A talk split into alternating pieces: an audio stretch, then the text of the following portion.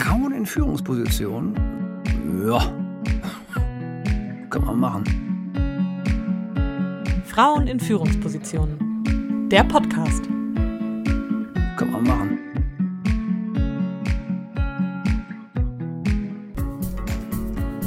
Hallo, hallo zu einer neuen Folge Frauen in Führungspositionen. Heute gibt es eine ganz besondere Folge.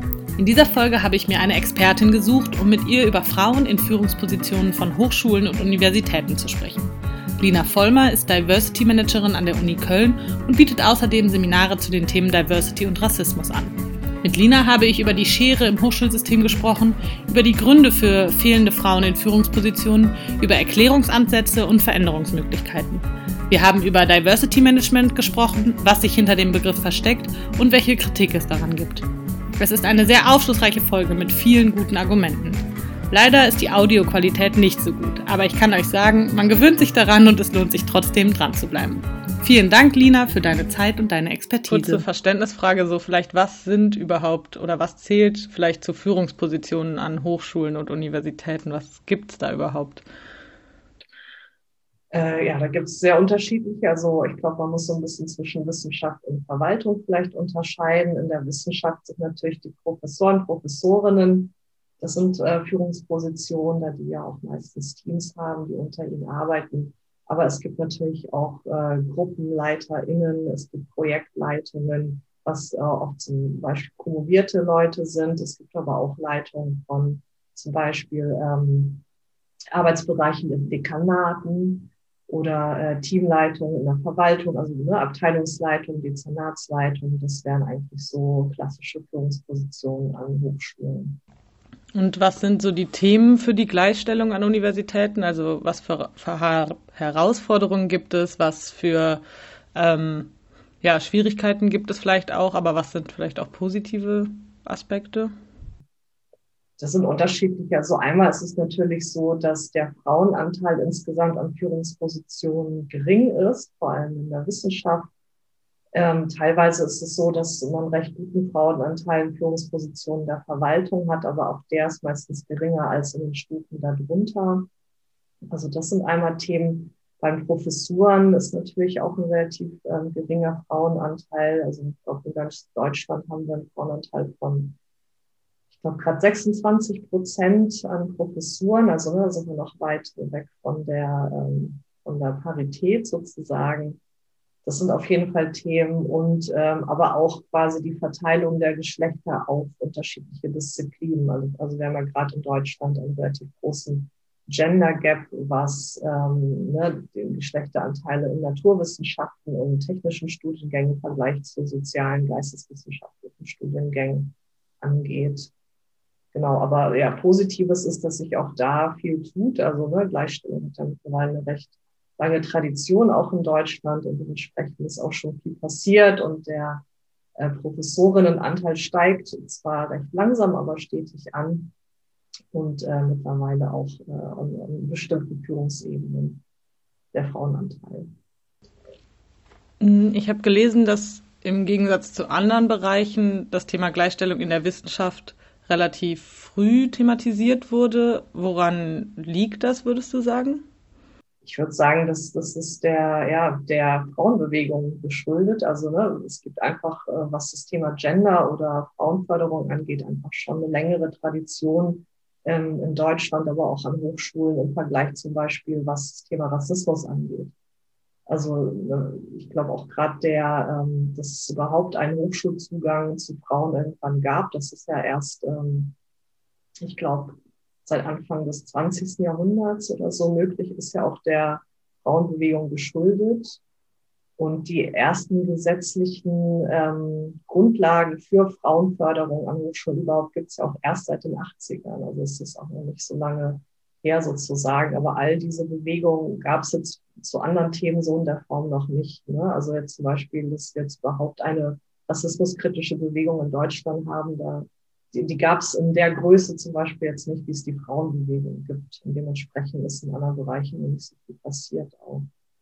Ähm, du hast jetzt gerade schon angesprochen, dass es ähm, ja auch eben die äh, Frauenproteste und ähm, auch in der Wissenschaft eben ganz viel kritische Äußerungen auch der Wissenschaft gegenüber ähm, gibt. Und jetzt gibt es ja seit ein paar Jahren, glaube ich, auch erst diesen ähm, Studiengang Gender Studies. Welchen Einfluss hat vielleicht dieser Studiengang auch auf das Thema von Gleichstellung? Das ist eine gute Frage. Also einerseits natürlich sind die Gender Studies sozusagen so ein bisschen die Referenzwissenschaft für die Gleichstellung, weil ja die Gender Studies ähm, einmal die Ergebnisse produzieren, also ne, den Nachweis dafür liefern, auch dass es Ungleichbehandlung gibt, in welchen Sphären es diese Ungleichbehandlung gibt und wie sie quasi konstruiert ist. Und das ist äh, natürlich ein wichtiger, wichtige Ergebnisse oder auch wichtige Informationen für die Gleichstellung um damit zu arbeiten und quasi auch einen wissenschaftlichen Beleg dafür zu haben, dass Gleichstellungsarbeit eben notwendig ist. Also ne, man, das, das dient quasi der Gleichstellung als, ja, als wissenschaftlicher Unterbau für die Arbeit. Ähm, genau. Und andererseits ist natürlich Gender Studies auch so ein bisschen ähm, ja, eine wissenschaftskritische Richtung. Ne? Also die setzen sich ja auch damit auseinander, inwiefern es vielleicht in den ganzen, in der ganzen Zeit vorher auch Verfehlungen in der Wissenschaft gibt, in allen möglichen Wissenschaften, was ähm, ne, eine bestimmte Männerperspektive angeht, wo, wo Frauenperspektiven vielleicht nicht berücksichtigt worden sind und versuchen das quasi auch nachträglich sowas aufzuarbeiten. Und das ist auch ähm, quasi insofern auch wichtig für Universitäten, weil Gender Studies da halt diesen Genderblick reinbringen, der halt oft vorher in vielen Wissenschaften nicht drin war. Und ähm, was sind denn jetzt genau irgendwie Dinge, die Frauen daran hindern, ähm, an Universitäten und Hochschulen in höhere Ämter zu kommen? Also ich habe gelesen, irgendwie nur 19 von den staatlichen Universitäten werden von Frauen geleitet. Das ähm, hört sich auf jeden Fall sehr wenig an, so viele Unis, wie es in Deutschland gibt. Woran liegt das? Was sind Hindernisse für Frauen, dort in höhere Ämter zu kommen? Ähm, da gibt es halt sehr viele vielfältige Gründe. Ne? Also es ist jetzt, das ist, ähm, ich würde sagen, es ist sehr komplex, es ist schwer zu sagen, da gibt es jetzt einen bestimmten Grund und viele Gründe sind auch ähnlich ähm, auch den ja, Gründen oder Dynamiken, die es auch außerhalb der Wissenschaft gibt. Aber da wir jetzt ja heute erstmal ne, über die Wissenschaft sprechen oder über das Hochschulsystem, ähm, ist, glaube ich, ein wichtiger Aspekt erstmal, dass man sich bewusst machen muss, dass Frauen noch nicht so lange überhaupt Zugang haben zur Hochschule, zur Wissenschaft. Ne? Also ich glaube, äh, wie gesagt, ne, seit erst seit Anfang des 20. Jahrhunderts ist da eigentlich wirklich was passiert. Ich glaube, Frauen dürfen auch erst seit den 20ern überhaupt habilitieren in Deutschland. Ne? Wenn man sich das jetzt historisch anschaut, wie lange vorher es eigentlich schon Universitäten gab, ist das eigentlich historisch gesehen ein kurzer Moment. Also, und das ist natürlich auch etwas, was sich in der Gesellschaft verankert hat. Ne? Also es gibt diese Tradition der Frauen in der Wissenschaft ist auch historisch gesehen einfach noch nicht so weit. Dementsprechend ist das ganze Wissenschaftssystem oder auch das Hochschulsystem ähm, lange Zeit dran ausgerichtet worden und das spürt man auch heute noch eher an so einem Lebensmodell, was eher Männern entspricht. Ne? Also Wissenschaft wird ja sehr viel ähm, gleichgesetzt auch mit zeitlicher Verfügbarkeit. Also das Bild eines idealen Wissenschaftlers ist ja auch jemand, der quasi sich sein ganzes Leben der Wissenschaft widmet. Das ist ja mehr als nur einfach so ein, ne, so ein Job, sondern es ist ja auch etwas, wo man, wo man ja am besten noch unter der Dusche über sein nächstes Paper denkt und am besten, ähm, keine Ahnung, die Wissenschaft total im Mittelpunkt stellt. Und das können natürlich eher Leute machen, die äh, befreit sind von familiären Verpflichtungen, die befreit sind von Kinderbetreuung, die befreit sind von ja allen möglichen ähm, Problematiken, organisatorischen Aspekten, die irgendwie ne, mit, mit Haushalt, mit Familie zu tun haben in unserer Gesellschaft, sind es halt tendenziell eher die Männer, die von solchen Verpflichtungen befreit sind.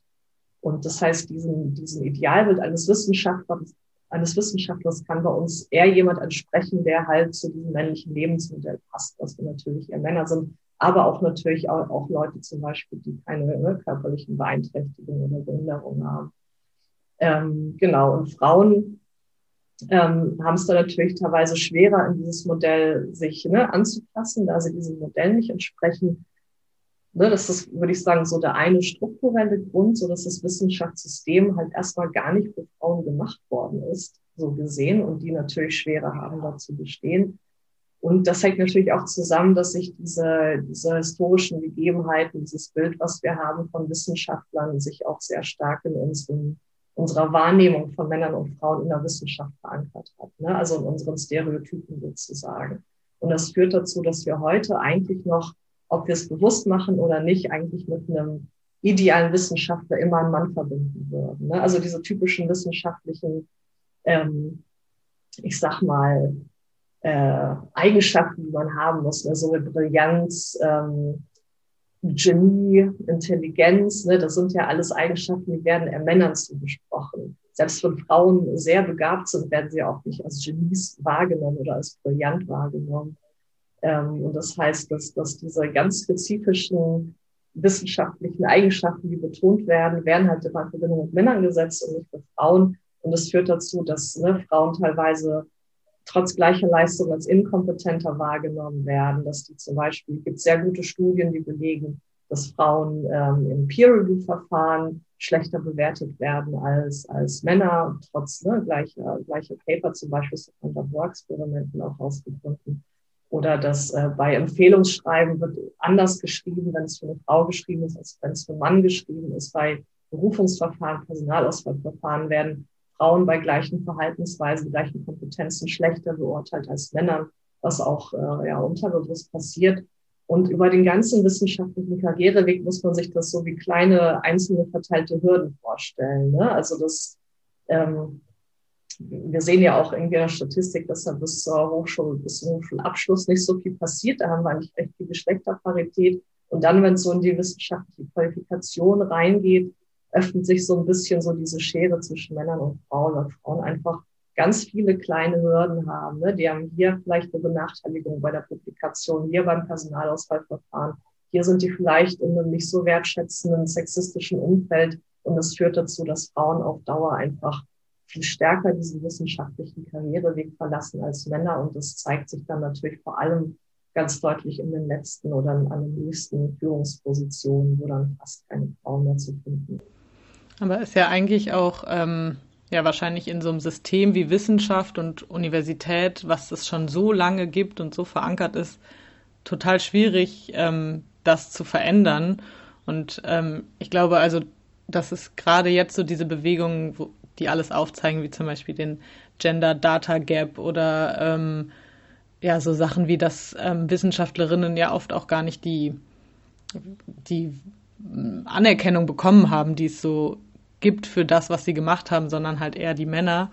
Ähm, das sind wahrscheinlich auch so historische Beispiele, die einfach, ja, das, obwohl Frauen dann schon in der Wissenschaft tätig waren, das ausblenden, dass sie da auch erfolgreich sind. Und ähm, das führt wahrscheinlich auch einfach zu dem Bild, was wir jetzt immer noch haben von Wissenschaftlern und auch Wissenschaftlerinnen so. Was macht denn jetzt die Hochschule oder die Universitäten, was, ähm, um dem entgegenzusteuern? Also was für Bestrebungen gibt es in Sachen Geschlechtergerechtigkeit und Gleichstellung in Führungspositionen, vielleicht jetzt auch speziell ähm, an den deutschen Hochschulen oder Universitäten? Ähm, also mittlerweile würde ich schon sagen, dass wir eigentlich eine sehr gut etablierte Tradition haben an Gleichstellungspolitik oder Gleichstellungsarbeit an, an Hochschulen in Deutschland. Ähm, das ist natürlich von Hochschule zu Hochschule unterschiedlich ausgebaut. Ich würde sagen, so die klassischen Dinge, die gemacht werden, ist natürlich, ähm, dass man Zielquoten formuliert, ne? also gerade für Professuren. Da wird ja auch nach dem Kaskadenmodell gearbeitet. Das heißt, dass man sich immer anschaut, wie ist der Frauenanteil auf der nächst darunter liegenden Stufe und darauf aufbauen formuliert man ja oft eine Art ja, Frauenquote für die drüberliegende Stufe. Ähm, also damit arbeiten Hochschulen viel. Das ist ja auch so von, von der DFG, der Deutschen Forschungsgemeinschaft, auch in Polen. Ähm, und ansonsten sind so die klassischen Maßnahmen sehr viel, die mit Personalrekrutierung, ähm, Personalentwicklung zu tun haben. Also dass man darauf achtet, dass Berufungsverfahren gendersensibel gestaltet sind, dass äh, bei Personalauswahl, äh, Personalauswahlverfahren äh, Frauen zur Bewerbung äh, besonders motiviert werden, dass man aktive Rekrutierungen betreibt. Das heißt, dass man gezielt Bewerberinnen oder Kandidatinnen anspricht für Positionen, wo es, also wo der Männeranteil besonders hoch ist, wo es schwer ist, Frauen reinzubekommen.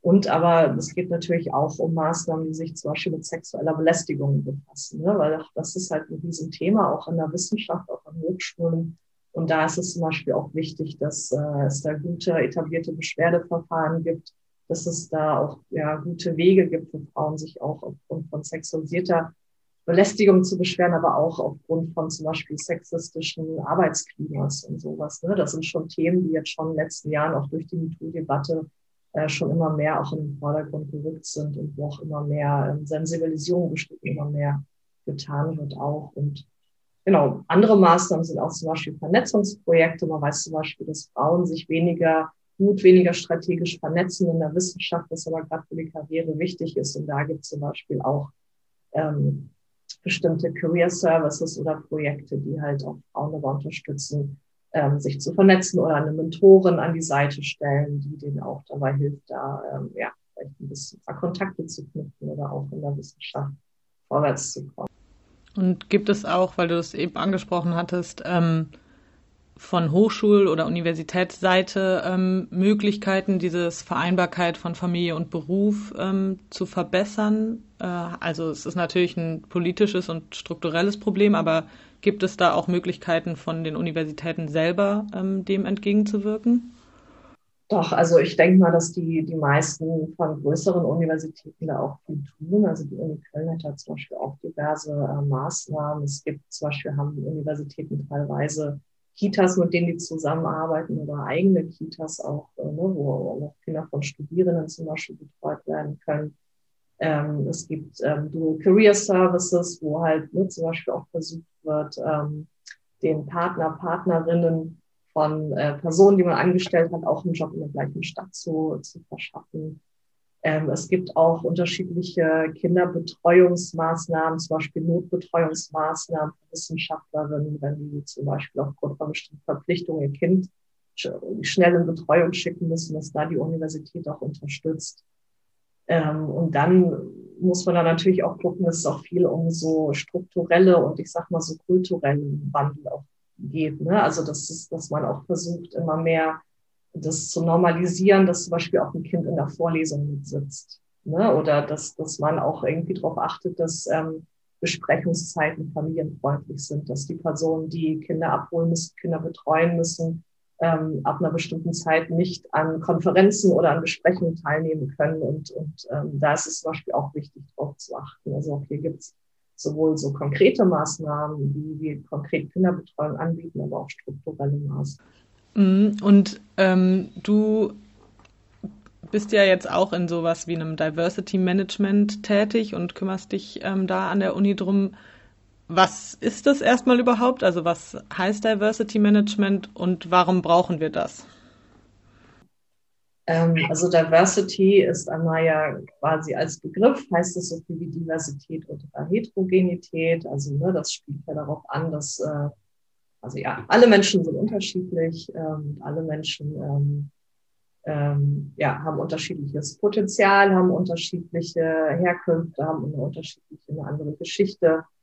Und ähm, Diversity hat nochmal so einen normativen Aspekt, der heißt, dass man versucht, diese Differenzen, diese Unterschiede oder auch diese Vielfalt, wenn man es positiv ausdrücken will, halt mehr wertzuschätzen. Also die Idee ist, dass man halt nicht sagt, es gibt eine Norm von Leuten, wie zum Beispiel der alte weiße heterosexuelle Mann und ne, alle anderen sind eine Abweichung davon und müssen irgendwie ähm, sich den Bedürfnissen dieser, dieser Norm anpassen, sondern Diversity sagt halt, ähm, wir sind alle unterschiedlich und alles ist normal, alles ist gut und ähm, alles ist wichtig ähm, für das Fortkommen quasi jetzt in dem Fall einer Universität. Also die Idee dahinter ist, wenn die Bevölkerung divers zusammengesetzt ist aus unterschiedlichen Gruppen, dann muss ja quasi auch ähm, eine Universität oder eine Belegschaft oder auch MitarbeiterInnen divers zusammengesetzt sein, damit die überhaupt mit auf Problemlagen der Gesellschaft adäquat reagieren können. Ne? Also wenn man sich zum Beispiel anguckt, ja, zum Beispiel man die Politik nimmt, ähm, dann, dann wird man sehen, dass der Bundestag, so wie er aussieht, überhaupt nicht äh, der Bevölkerungsstruktur entspricht, weder was die Geschlechterverteilung angeht, noch was vielleicht Migrationsgeschichte angeht, noch vielleicht auch was äh, die Altersstruktur angeht. Ne? Und ähm, man weiß aber, dass je besser ein Team oder ne, ein, ein bestimmter Bereich die Diversität der Bevölkerung auch abbildet, desto näher dran sind die natürlich auch mit ihren ja, mit ihrer Arbeit, mit ihren Vorschlägen, mit ihren Ideen an den Bedarfen einer Bevölkerung. Und die Idee hinter Diversity Management ist natürlich auch ähm, ja, ein etwas, eine, wie soll ich sagen, auch die Idee, dass man natürlich Menschen als Potenzial oder als humane Ressource sieht, als Ressource sieht und dass man halt versucht, auch durch die unterschiedlichen Blickwinkel, die eine diverse Belegschaft zum Beispiel hat, auch die Performance zu steigern einer Organisation oder zum Beispiel eines Forschungsteams, indem man sagt, natürlich ähm, haben Leute mit einer unterschiedlichen Geschichte vielleicht auch unterschiedliche Forschungsfragen. Und das kann ja eigentlich ein Gut sein, ja, für die Wissenschaft. Mhm, ähm, also dem Diversity Management wird ja oft auch so ein bisschen unterstellt, dass es eine Modeerscheinung ist und ähm, was du jetzt auch gesagt hast, so die äh, Ressource Mensch ähm, sowas als bisschen wie ein ja wie PR zu benutzen. Mm, und ich habe ähm, gelesen, dass wenn man jetzt Diversity nur als etwas Positives darstellt ähm, und als Nutzen für ein Unternehmen oder für eine Organisation, dass dann vielleicht so eine kritische Sichtweise und die Frage nach Macht ähm, und Ungleichheit und Diskriminierung so ein bisschen ja aus dem Auge verloren wird. Ähm, was würdest du dieser Kritik entgegensetzen oder ist die berechtigt? Ähm, und wie kann man vielleicht das auch noch in den Blick nehmen? Es ist auf jeden Fall eine berechtigte Kritik. Also es ist so, dass ähm, Diversity auch von der Entstehungsgeschichte ein bisschen ambivalent ist, weil es kommt ja einerseits aus der Bürgerrechtsbewegung aus den USA, also gerade auch ne, aus der Bürger Bürgerrechtsbewegung der, der schwarzen Menschen, die auch versucht haben, ähm, ihre Stellung in bestimmten Organisationen, Unternehmen zu verbessern. Ähm, Diversity ist dann aber schnell zu, oder Diversity Management ist äh, schnell zu einer Art Organisationsentwicklungstool geworden, auch gerade in, in privatwirtschaftlichen Unternehmen. Das heißt, es wurde da viel erst einmal dazu genutzt, wie kann man jetzt wirklich die Performance des Personals steigern. Und ähm, daher kommt auch die Kritik, weil quasi auf diesem Weg auch irgendwo dieser Gerechtigkeitsgedanke verloren gehen kann. Ne? Also dass man halt sich nicht mehr damit befasst, ähm, wo findet eigentlich Diskriminierung statt, wo werden Leute ausgeschlossen, sondern befasst sich eigentlich nur noch damit, wie können uns die Leute am besten zunutze sein. Und äh, genau dahingehend ist die Kritik auf jeden Fall berechtigt, weil ja auch Diversity mittlerweile ein bestimmtes Image hat. Ne? Also man kann ja Diversity auch dazu nutzen, dass das eigene Image eines Unternehmens, einer Organisation zu verbessern, indem man sich halt als besonders ja, chancengerecht oder fair oder modern darstellt. Das hat aber natürlich das Problem, dass das abdriften kann in so eine Werbebroschürenarbeit, sage ich mal. Ne? Also, dass man dann nur noch so symbolische Politik beschreibt, dass man immer nur nach außen kommuniziert, wie fair man ist, wie, wie ähm, was man alles tut, dass man immer schön Bilder postet, wo immer eine Person im Rollstuhl dabei ist, eine schwarze Person dabei ist. Ne? Dass das halt immer so wirkt, als wenn man, hat man eine total diverse Belegschaft, was aber immer die Gefahr hat, dass man dann eigentlich äh, vergisst, tatsächlich drüber zu sprechen, wo es Diskriminierung gibt, wo es Ausschlüsse gibt, wo es halt vielleicht nicht fair zugeht. Ähm, und dahingehend ist es natürlich auch, oder es ist auf jeden Fall eine Gefahr, die ich auch im Diversity Management sehe, dass man äh, vor lauter positiver Betonung dieser Vielfalt eigentlich vergisst, über die Probleme zu sprechen, äh, über das Negative zu sprechen, was ja sogar auch bestimmten ähm, stigmatisierten Gruppen sogar noch schaden kann. Nehmen, wir, nehmen wir zum Beispiel Rassismus als Beispiel, wenn man jetzt die ganze Zeit immer nur Bilder postet von einer Belegschaft, wo immer noch so hier und da eine Person of Color zum Beispiel dabei ist, ne, dann sieht das irgendwie alles total divers zusammengesetzt aus und man, man claimt nach außen die ganze Zeit, was man alles gegen Diskriminierung tut.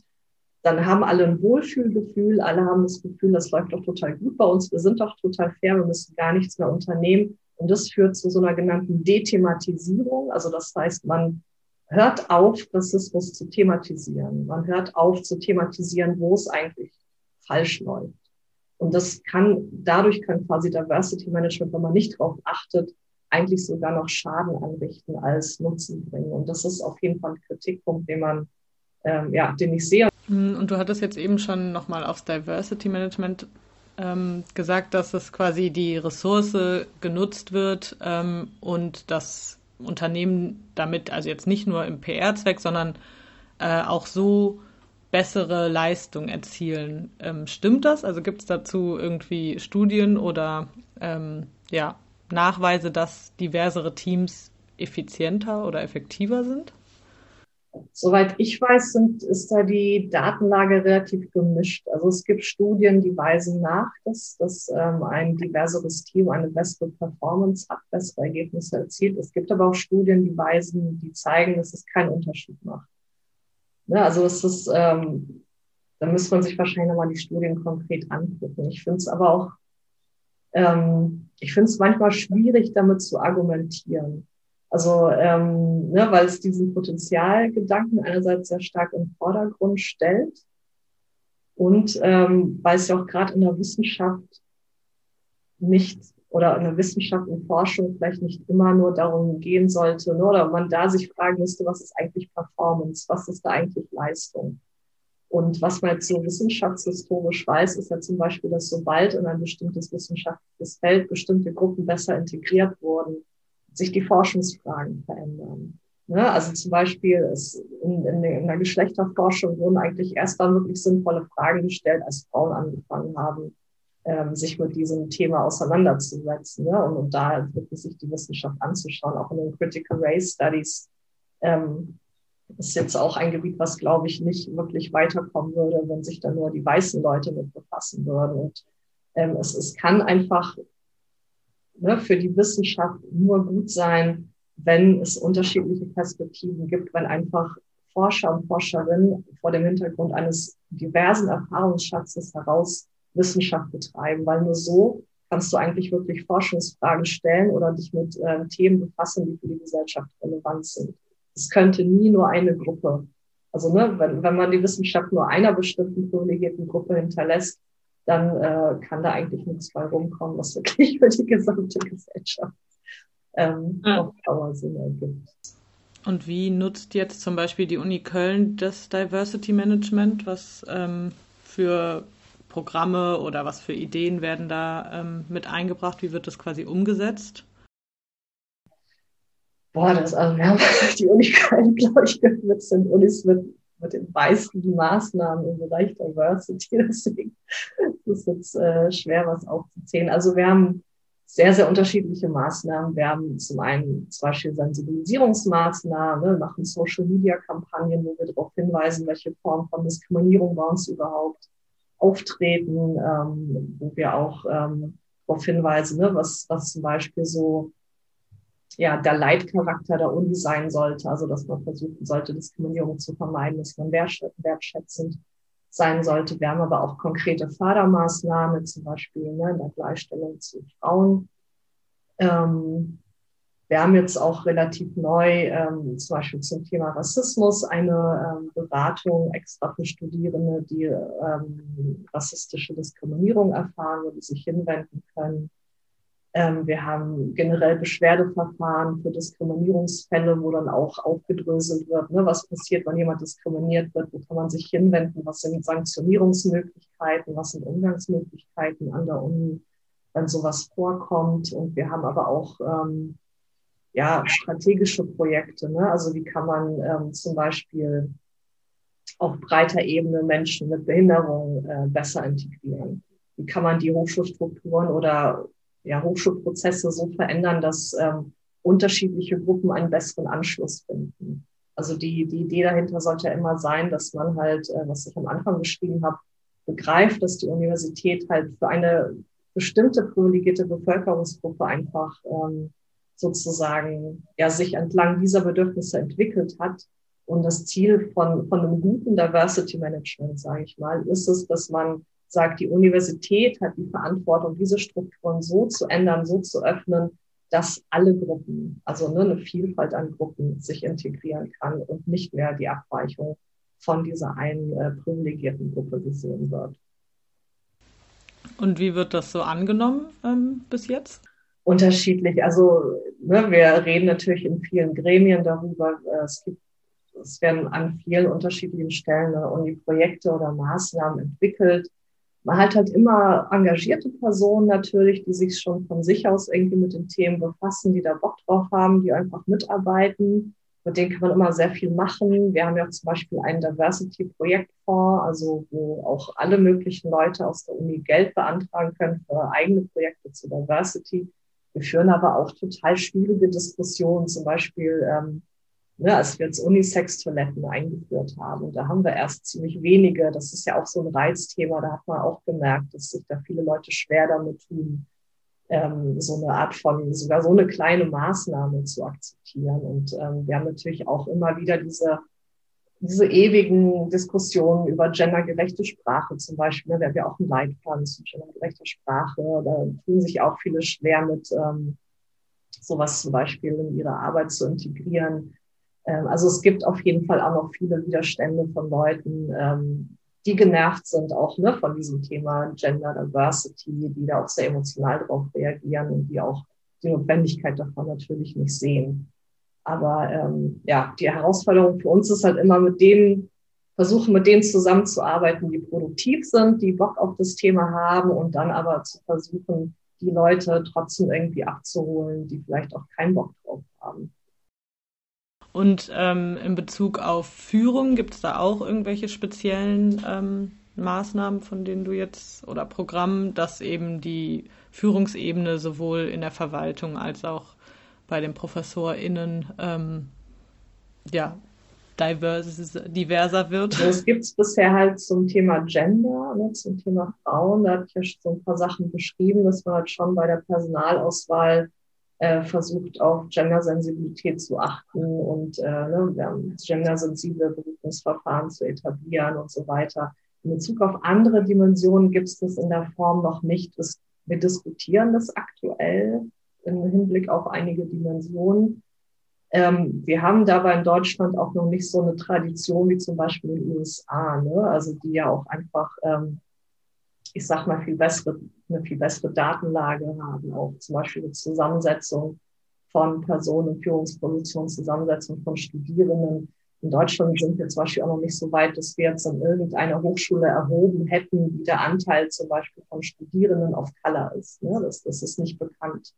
Oder auch der Anteil von Studierenden aus anderen Dimensionen oder auch von Bewerbungen äh, unterschiedlicher Gruppen oder die Zusammensetzung auf Führungspositionen ähm, im, im, Hinblick auf Diversity-Dimensionen jenseits von Gender, das sind alles Daten, die, die es so kaum gibt oder sehr wenig gibt. Und ähm, also was, was Maßnahmen in, in der Führungs-, auf Führungsebene angeht, zur Integration stigmatisierter Gruppen jenseits von Gender, würde ich sagen, sind wir noch ziemlich am Anfang. Da ist da passiert noch nicht so viel. Da, da sind wir, glaube ich, erst noch in den Diskussionen. Aber das heißt, das Gender-Thema ist da schon einfach auch ein Schritt weiter, ähm, was das angeht, oder wird schon mehr berücksichtigt? Das Gender-Thema wird auf jeden Fall schon berücksichtigt. Ich finde noch nicht genug, aber das würden, glaube ich, hoffentlich alle mit meinem Job sagen. ähm, es wird aber auf jeden Fall schon viel berücksichtigt. Also da gibt es einfach schon eine, ja, eine gewisse Tradition an Gleichstellungspolitik auch im Hinblick auf Führungsebenen. Aber auch da sind natürlich, ne, weil du auch schon erwähnt hast, Uni in Abgrenzung zur Gesellschaft, der Spielraum der Uni auch ähm, nur begrenzt. Ne? Also man kann natürlich auch viele Sachen, die gesellschaftlich schon vorher zum Ausschluss von Frauen geführt haben, jetzt nicht an der Universität aufheben sozusagen. Aber eigentlich auch ähm, spannend, weil sozusagen jetzt von den Differenzlinien, die du aufgezeigt hast, Gender das Einzige ist, was oder Frauen, die sozusagen nicht in einer Minderheit sind, ähm, weil jetzt ähm, People of Color oder so, das sind, das wird ja auch immer so als Minderheit beschrieben und ähm, ja, Frauen sind ja eigentlich, also relativ gleich, wenn nicht sogar mehr Studierende ähm, sind weiblich sozusagen, die an der Universität anfangen. Und ja, vielleicht hat es auch damit zu tun, dass es ähm, ein Thema ist, was halt schon immer in der unserer Gesellschaft sozusagen Thema ist und gibt ähm, und wo man vielleicht anfängt mit diesem Thema und eben dann ähm, in dem gleichen Zuge auch für mehr Gerechtigkeit für ähm, ja, benachteiligte Gruppen oder Minderheiten versucht zu kämpfen sozusagen. Ja, auf jeden Fall. Ähm, genau, also wie gesagt, es gibt ja auch einfach, wenn man sich anschaut, wie groß die Frauenbewegung zum Beispiel in Deutschland war oder ist, ne, ist es ja auch es ist einfach ähm, ein Thema, was viel mehr behandelt worden ist oder auch wo viel mehr Power bisher dahinter steckt, als jetzt ähm, was die Lobby von anderen stigmatisierten Gruppen angeht. Ne, also ähm, und das ist natürlich auch, ähm, es gibt, glaube ich, auch Themen, die sich, die sich an der Universität besonders schwer diskutieren lassen, etablieren lassen. Ne? Zum Beispiel Klassismus, also die Integration von Menschen aus nicht akademischer Herkunft an der Universität ist ja auch gerade an der Universität ein sehr schwieriges Thema oder auch Rassismus. Ne? Also man müsste ja auch die Universitäten dazu bringen, sich ihre eigene, ihren Beitrag anzuschauen im Nationalsozialismus, in der Kolonialgeschichte. Das sind ja auch alles Aspekte, die die reinspielen und zum Beispiel jetzt die Aufarbeitung ne, der, der Kolonialgeschichte oder dass man irgendwie schaut, inwiefern die Universität da vielleicht auch noch äh, immer noch so koloniale Strukturen in sich hat. Das sind ja alles Diskussionen, die noch nicht geführt worden sind. Ähm, die wurden aber jetzt, ich würde mal sagen, im Genderbereich schon geführt. Auch da nicht genug, finde ich, aber die wurden da schon geführt. Da, da gibt es einfach schon eine andere Einstellung, da gab es schon einen Diskurs, da gibt es auch eine andere Datenlage, da gibt es eine andere Lobby dazu, als es bei anderen Bereichen einfach der Fall ist. Und wie wichtig würdest du sagen, sind ähm, Vorbilder jetzt an Universitäten und in der Wissenschaft, ähm, jetzt in Bezug auf Frauen zum Beispiel? Ähm, wie wichtig ist es, dass es zum Beispiel in den Naturwissenschaften Frauen in Professor Rollen gibt oder auch in Führungspositionen, um ähm, ja, anderen Frauen zu zeigen, dass es möglich ist? Ähm, wichtig. Also es gibt auch, oder es gibt ähm, in der ja, Gleichstellungsforschung, sage ich mal, oder in der Gleichstellung so den Begriff Sogwirkung, was man kennt. Das heißt, dass es gibt eine gewisse Sogwirkung von Frauen, die, es halt schon sehr weit nach vorne geschafft haben, also die Führungspositionen haben, Leitungspositionen haben, dass die es halt schaffen, einmal durch ihre Vorbildfunktion, aber auch vielleicht durch ihre Netzwerke andere Frauen, die hinterherkommen, mit nach vorne zu ziehen. Ne? Also es gibt eine Push-Wirkung, das heißt, es sind Maßnahmen, die am Anfang sind, aber Sogwirkungen sind Maßnahmen, oder sind quasi Mechanismen, die schon am Ende der Karriere passieren und die auf die vorherigen Karriereschritte einen Einfluss haben. Man weiß schon, dass ähm, wenn man Frauen oft präsentiert in, in bestimmten Rollen, zum Beispiel auch in der Naturwissenschaft, ne, also wenn je mehr es äh, erfolgreiche Frauen in Naturwissenschaften gibt, desto höher ist dann auch die Motivation von äh, Mädchen oder jungen Frauen, sich in so einen Bereich reinzubegeben, weil natürlich auch ab einer bestimmten kritischen Masse, sage ich mal, wenn der Frauenanteil steigt, auch das Arbeitsklima sich verändert, auch die, die Fachkultur sich verändert, die ja teilweise gerade in männerdominierten Bereichen noch sehr ausschließend gegenüber Frauen ist. Also äh, ja, insofern macht es schon Unterschied, je mehr Frauen an diese sichtbaren, größeren Führungspositionen gelangen. Das stimmt. Das habe ich gar nicht so drüber nachgedacht, dass es natürlich an der Universität, die Wissen produziert ähm, und Wissen für die Gesellschaft produziert, natürlich um was ganz anderes geht als in einem Unternehmen, das Dinge verkaufen will oder besonders kreativ sein will. Und in der Universität geht es ja auch darum, die Gesellschaft abzubilden und ähm, Prozesse in der Gesellschaft analytisch zu begleiten oder Fragen zu stellen. Ähm, ja, und das ist natürlich äh, gesellschaftlich viel relevanter, dass da dann eben auch die richtigen Fragen gestellt werden oder unterschiedliche Fragen gestellt werden. Aber auch, werden. ne, was jetzt irgendwie Forschungsoutput zum Beispiel angeht, es, es kann ja nur im, im, Interesse oder im Sinne einer Universität sein, dass ja eigentlich die, ich sag mal, die besten Köpfe ähm, ne, irgendwie gefördert werden. Also die Leute, die, die irgendwie es wirklich drauf haben in ihrem Forschungsfeld. Und das ist ja nun mal eine Kompetenz, die unabhängig ist von meinetwegen Geschlecht, von ähm, ne, sexueller Orientierung, von Behinderung. Ähm, und es ist einfach sehr gut wissenschaftlich nachgewiesen, dass aber all diese Gruppen systematisch ausgeschlossen werden aus diesen Prozessen, die die halt dazu bringen, wirklich diese Forschungsfragen zu stellen oder erfolgreich in Wissenschaft und Forschung zu sein. Und das kann eigentlich, auch wenn man aus dem Potenzial ähm, Ansatz heraus argumentiert, nur im Interesse einer Uni sein, hier diese, ja, diese Diskriminierungen abzubauen, also hier diese Ausschlüsse abzubauen. Und auch in Unternehmen, ne, auch Diskriminierung erzeugt ja Kosten. Also es gibt ja Diskriminierungskosten. Ein Mitarbeiter, der ähm, der sich sein ganzes, vor, ja, vor seinen Kollegen quasi nie als schwul outen kann, zum Beispiel, ne, der immer wieder verbergen muss, wie sein Privatleben aussieht. Das kostet ja auch Kapazität, das erzeugt Stress. So ein Mitarbeiter kann ja nie wirklich effizient arbeiten, weil der eigentlich immer davon gehindert wird. Ne? Also auch da hat man natürlich auch immer ein Performance-Argument, was zieht, weil ja auch Diskriminierung und Ausschlüsse die Leute davon abhalten, gut zu arbeiten und auch äh, sehr fitte, sehr kompetente Leute abhalten, vielleicht in einem Unternehmen zu bleiben oder halt ja in der Universität auch in einem Forschungsteam zu bleiben. Ja, das stimmt. Ähm, eine Frage habe ich noch zu eben, ähm, weil du gesagt hast, es gibt sowas oder es wird ähm, an die Hand gelegt, eine Frauenquote ähm, auch bei ProfessorInnen ähm, einzuführen. Ist das verpflichtend ähm, oder nicht? Und was hältst du davon? also ich glaube, ich weiß gar nicht, ob das gesetzlich verpflichtend ist oder ob es einfach so vorgegeben ist mittlerweile von Ministerien und der DFG. Also die meisten Hochschulen machen das eigentlich. Also in den Bereichen, wo unterrepräsentiert sind. Ähm, ich war, also es ist natürlich eine, eine, umstrittene, umstrittene Maßnahme, ne? Und es ist auch irgendwo eine verzweifelte Maßnahme, weil im Grunde sollte das auch ohne Quoten klappen.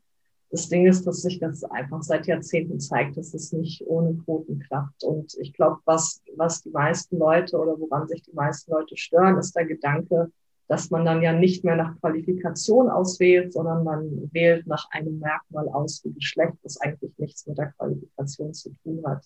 Das ist natürlich auf der einen Seite richtig, auf der anderen Seite ist es ja nun mal so, ne, dass, dass unbewusste Diskriminierungsmechanismen belegt sind, dass ähm, Ausschlussprozesse, die institutionell in der Universität verankert sind, auch sehr gut belegt sind. Das heißt, und genau, diese ganzen Prozesse begünstigen halt immer Männer und sind zu Ungunsten von Frauen. Das heißt, wenn man keine Frauenquote hätte, hätte man eigentlich automatisch eine Männerquote. Also so müsste man es eigentlich sehen. Ne? Man hat eigentlich, ist das ganze Hochschulsystem so angelegt, dass man eigentlich automatisch eine Art, ja, unbewusste Männerquote hat. Das heißt, die Frauenquote ist eigentlich ähm, eher ein Instrument, mehr Neutralität herzustellen, wie man so will. Also es ist eher ein Instrument, eine Schieflage auszugleichen. Es ist nicht so, dass diese Frauenquote auf eine neutrale Situation draufkommt, sondern wir haben keine neutrale Situation ohne Quoten, sondern wir haben eine Situation, die bestimmte Gruppen einfach mehr privilegiert und andere Gruppen einfach mehr ausschließt.